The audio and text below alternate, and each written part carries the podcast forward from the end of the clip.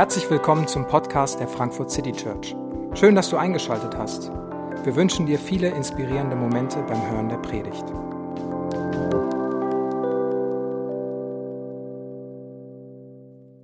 Eine der ersten Fragen, die wir uns stellen, wenn wir uns wiedersehen oder die ich immer wieder Leuten stelle, ist, hey, was machst du gerade so? Wie sieht dein Alltag gerade aus? Weil für uns alle irgendwie alles gerade durcheinander ist und verschieden ist. Und eine Frage, äh, die ich heute stellen möchte und die wir aber in den nächsten vier Wochen beantworten wollen, ist die Frage, was macht Gott eigentlich gerade? Und vielleicht ist eine Frage, die du dir gerade ganz persönlich stellst in dieser Zeit, in allem, was die Welt gerade erlebt, in allem, was du gerade ganz persönlich erlebst. Hey, was macht Gott eigentlich gerade? Vielleicht äh, bist du auch jetzt direkt versucht, äh, wegzuschalten oder auszumachen, weil du denkst, interessiert mich nicht, ich habe gerade so viele eigene Probleme ob es Gott überhaupt gibt, weiß ich auch nicht. Ähm, ich möchte dir die Einladung aber aussprechen, dass ich glaube, dass diese Frage oder die Antwort auf diese Frage ähm, dein Leben ultimativ bereichern und verändern kann. Was macht Gott eigentlich gerade in dieser Zeit? Und vielleicht ist es nicht für dich im Moment nur ein Gedankenexperiment, vielleicht ist es jetzt schon eine existenzielle Frage. Aber ich möchte dich einladen, dass wir uns in den nächsten Wochen dieser Frage stellen. Und wir wollen es nicht tun, indem wir theoretisch abstrakte philosophische Wahrheiten äh, durch die Gegend jonglieren, sondern wir wollen eine Geschichte uns anschauen, die über 3000 Jahre alt ist. Eine Geschichte, die sich in der Bibel findet, ähm, die heißt das Buch Ruth, so ist sie aufgeschrieben. Und das heißt so, weil die Hauptfigur äh, eine, eine junge Dame namens Ruth ist. Diese Geschichte ist, wie gesagt, über 3000 Jahre alt, aber ich glaube, dass sie ganz, ganz viel für hier und heute uns helfen kann.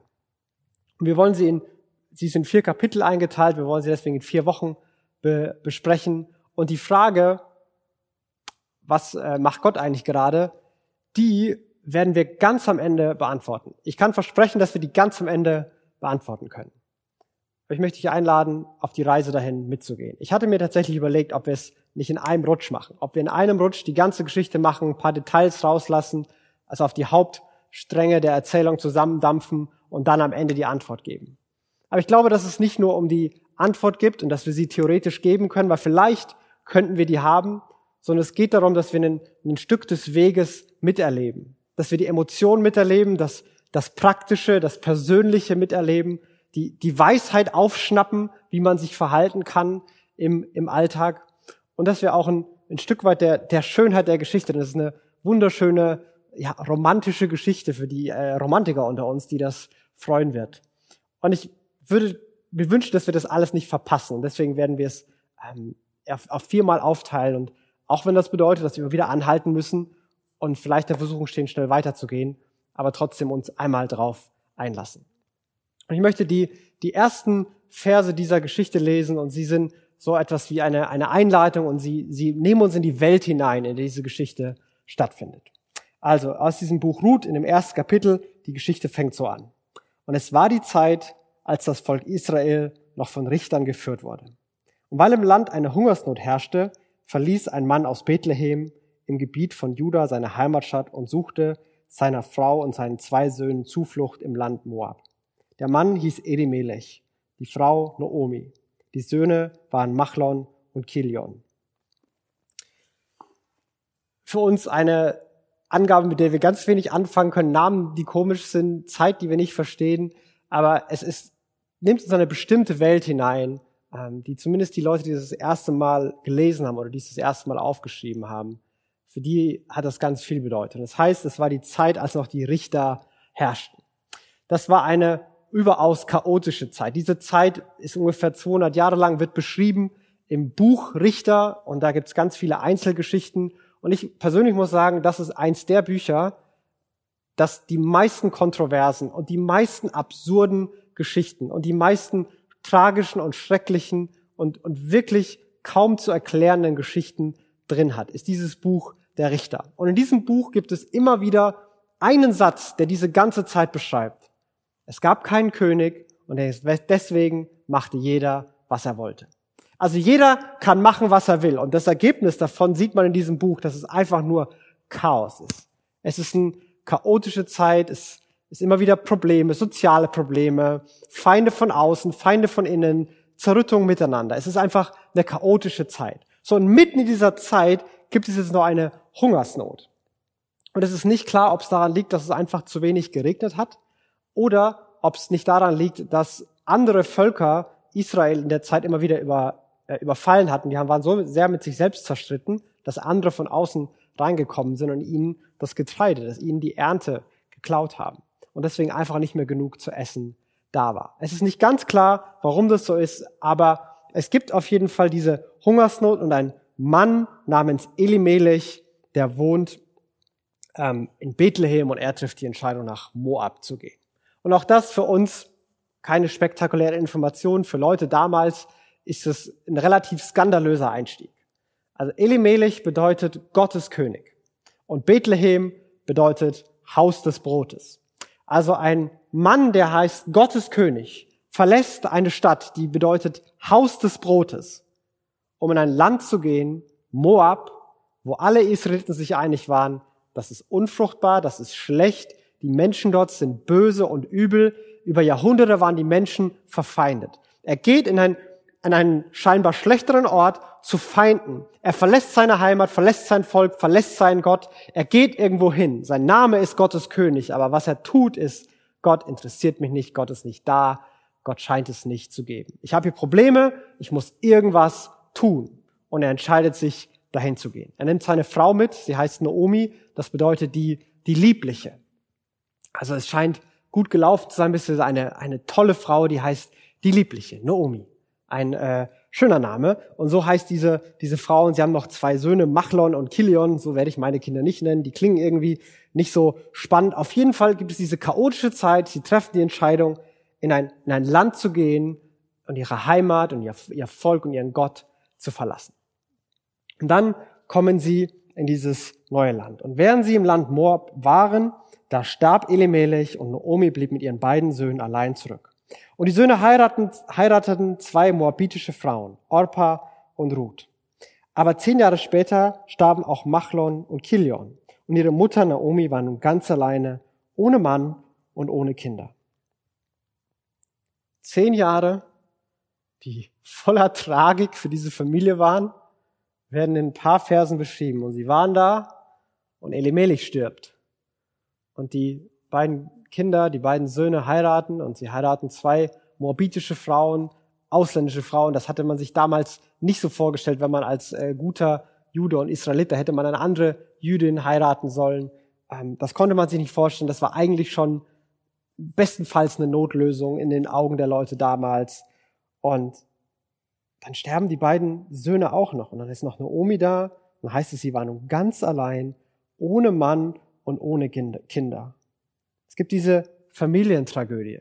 Und manche Leser haben sich mit Sicherheit gedacht, ja, ist er ja selber schuld. Der hätte einfach Bethlehem nicht verlassen sollen. Der hätte mal da bleiben sollen, vertrauen sollen.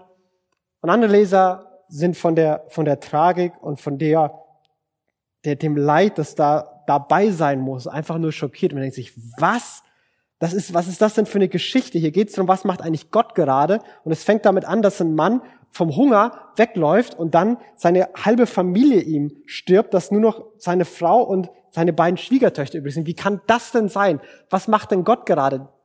Das kann doch gar keine gute Antwort werden. Und dann heißt es, als sie erfuhren und als Naomi erfuhr, dass der Herr seinem Volk geholfen hatte und es in Juda wieder zu essen gab, entschloss sie sich, das Land Moab zu verlassen und nach Juda zurückzukehren. Noomi entscheidet sich, sie hat gehört, in meiner Heimat, da gibt's wieder Essen. Gott hat geholfen. Entweder hat er die Feinde befreit oder es gab wieder Regen. Auf jeden Fall nach zehn Jahren sagt sie, ich muss hier weg. Dieser Ort, ich bin hier fremd, ich bin hier alleine. Hier ist das Schlimmste in meinem Leben, ist mir alles widerfahren. Ich will einfach nur noch nach Hause und ich muss hier weg. Und dann heißt es, dass ihre beiden Schwiegertöchter, Ruth und Orpa, die gingen mit ihr. Und das ist auf den ersten Blick unwahrscheinlich, weil warum sollten sie ihre Heimat verlassen? Wer, wer geht mit seiner Schwiegermutter mit? Wieso geht man nicht zu seiner eigenen Familie wieder zurück?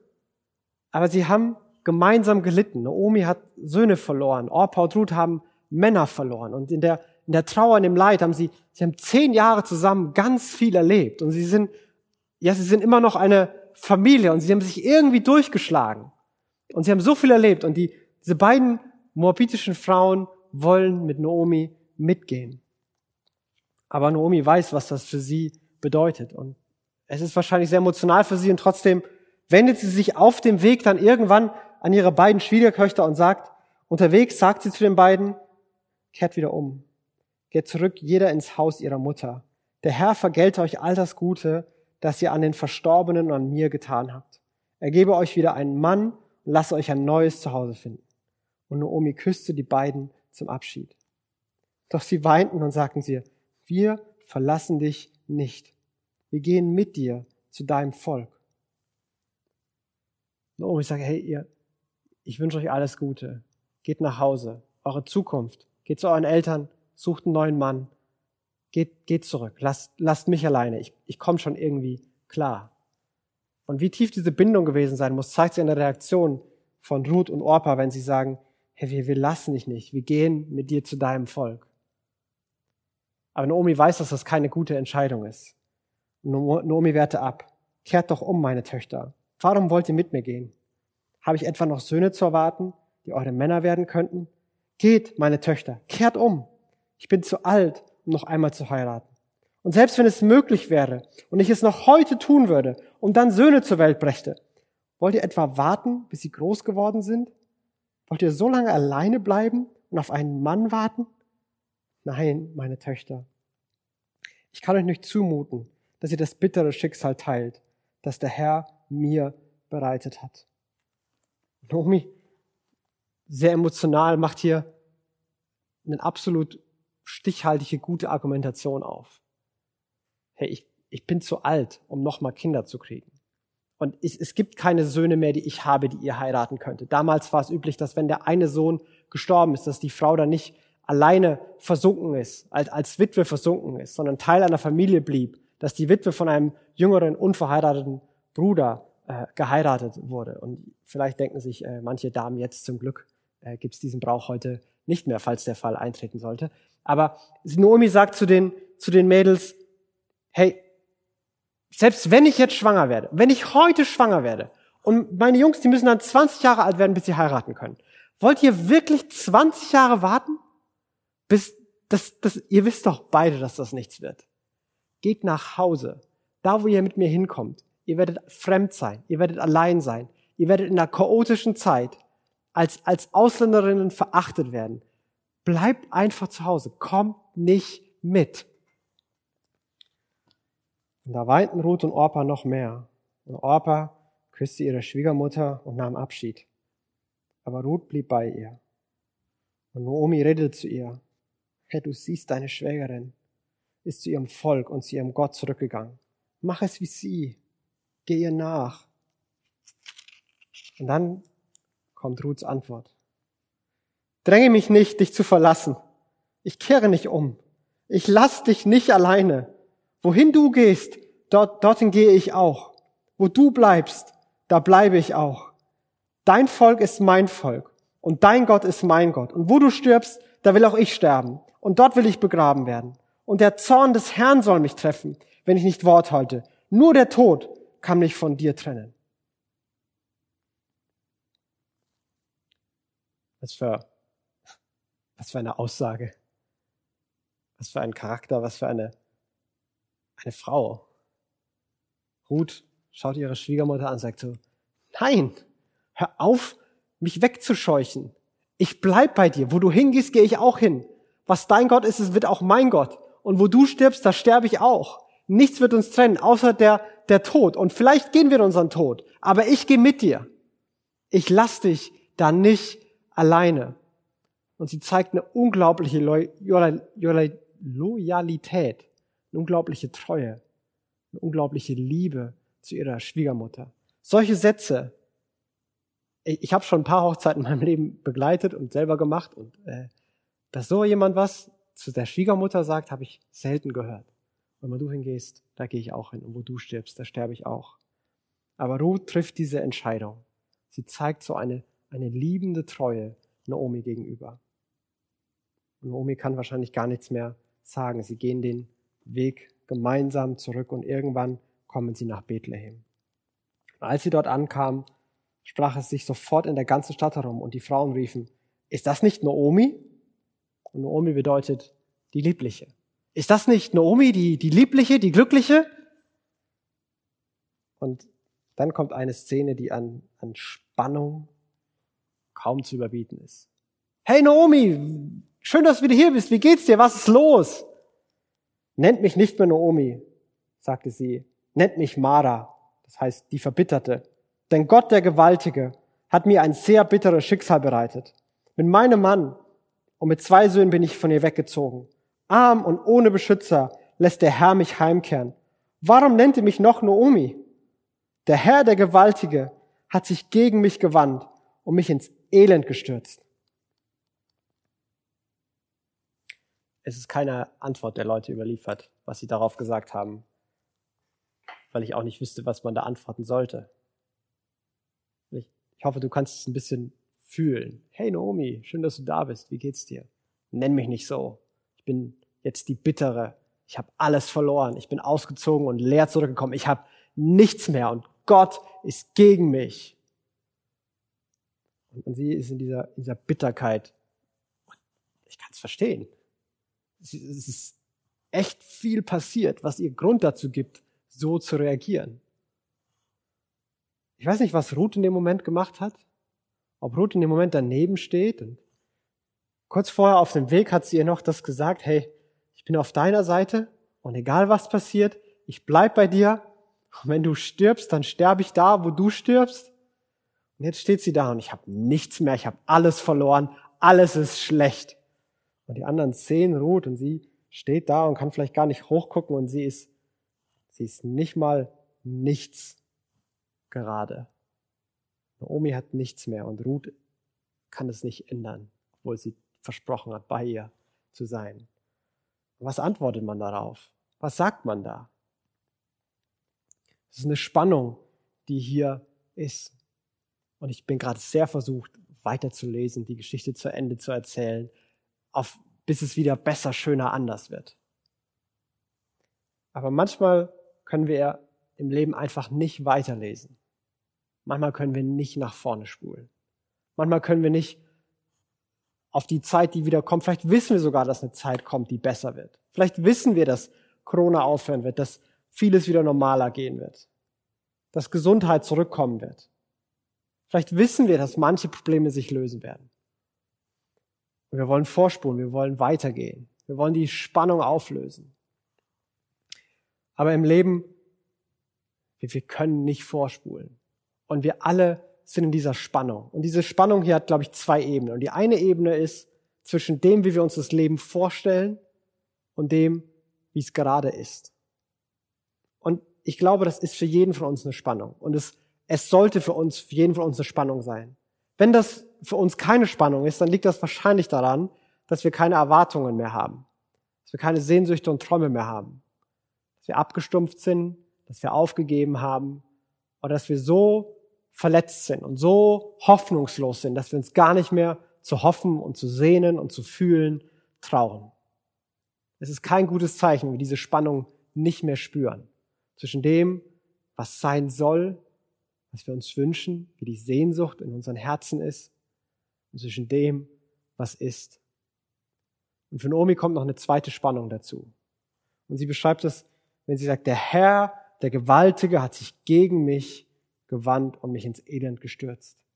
Und die Begriffe, die sie für Gott verwendet, ist einmal der Herr, das ist, das ist Jahwe, das ist der Bundesgott. Der Gott hätte, der treue Gott, und dann sagt sie Gewaltige. Und da ist das Wort El Shaddai, der, der Allmächtige, der gute und starke Gott hat mich ins Elend gestürzt. Und das ist eine gewaltige Spannung. Es gibt einen guten, treuen, liebevollen Gott. Und dann gibt es hier meine Leiterfahrung. Wie passt das zusammen?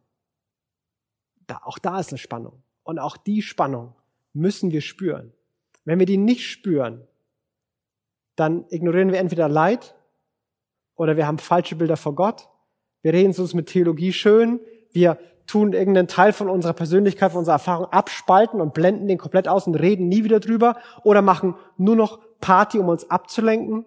Aber diese Spannung, auch da, die ist gut, die ist gesund, die muss da sein, wenn wir ein Bild von Gott haben, wenn wir glauben, es gibt einen guten Gott und dann ist Leid da. Auch da ist eine, eine Spannung.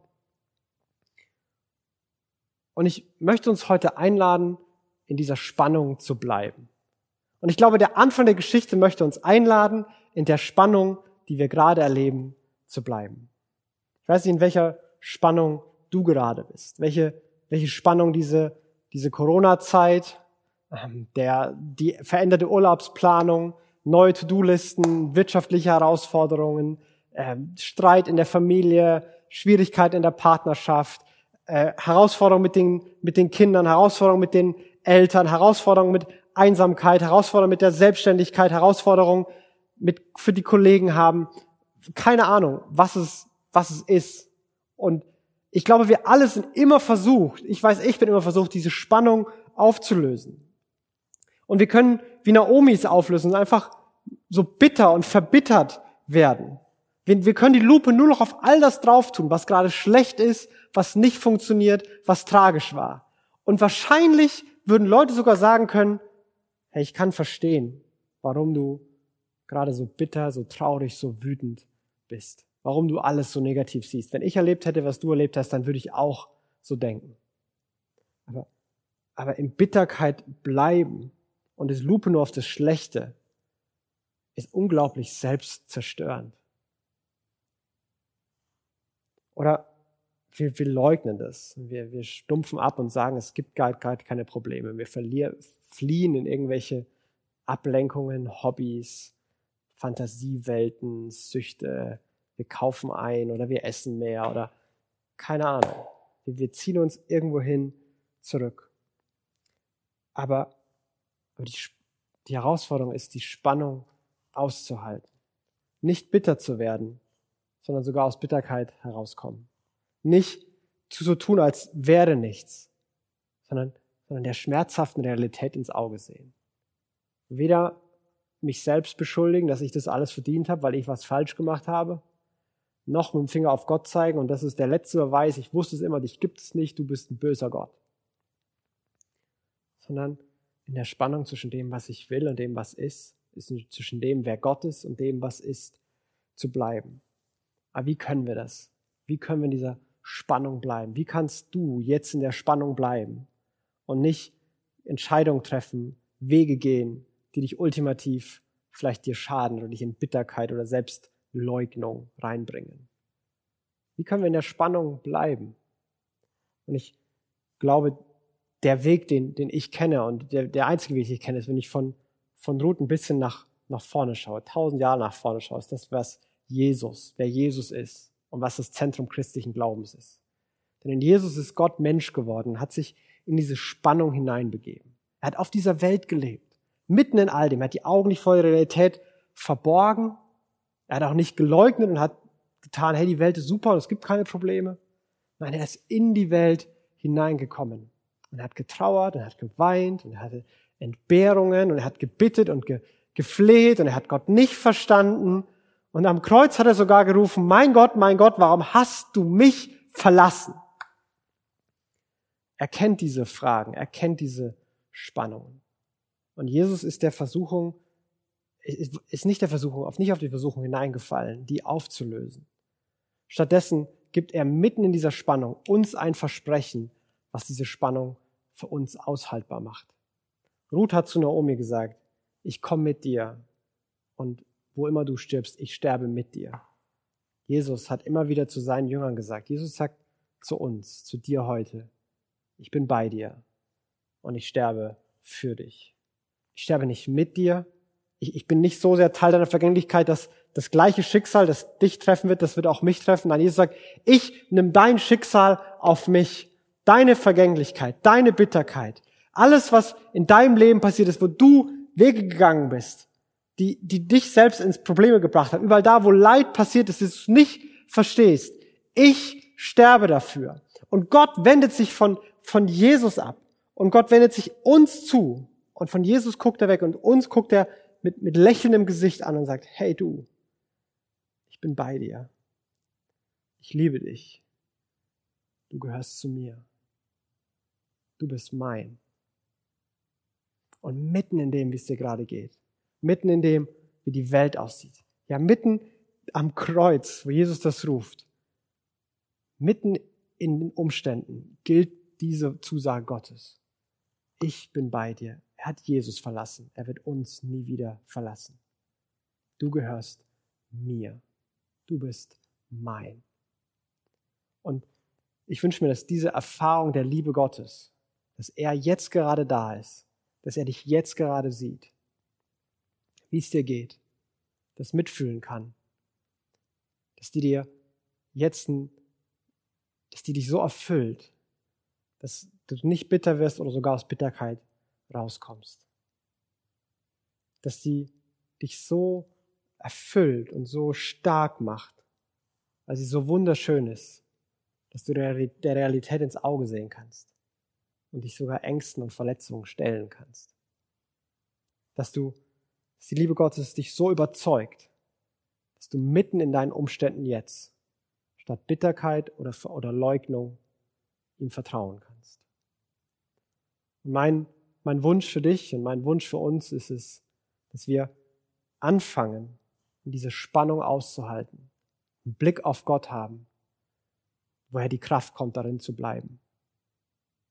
Und ich möchte ein Gebet sprechen für dich und für mich und für uns, dass, dass wir das erleben können. Und danach werden wir ein Lied hören, was uns diesen Zuspruch Gottes seiner Liebe nochmal vor Augen führt. Himmlischer Vater, du siehst jetzt jeden von uns und du kennst jeden von uns. Und du siehst vielleicht gerade, wo, wo jetzt Spannungen bestehen, wo Wunden aufgerissen sind, wo, wo Fragen groß sind, wo, wo wir auf einmal unsicher werden, weil, weil Verletzungen und Ängste wieder da sind, weil Probleme wieder da sind, weil, weil intellektuelle Zweifel wieder hochkommen. Und wir bitten dich, dass, dass wir bewahrt davor werden, die Spannung auf irgendeine Art aufzulösen, die uns ultimativ zerstört, sondern dass wir in der Spannung bleiben können. Und Gott, deine Liebe ist es, die uns dazu befähigt.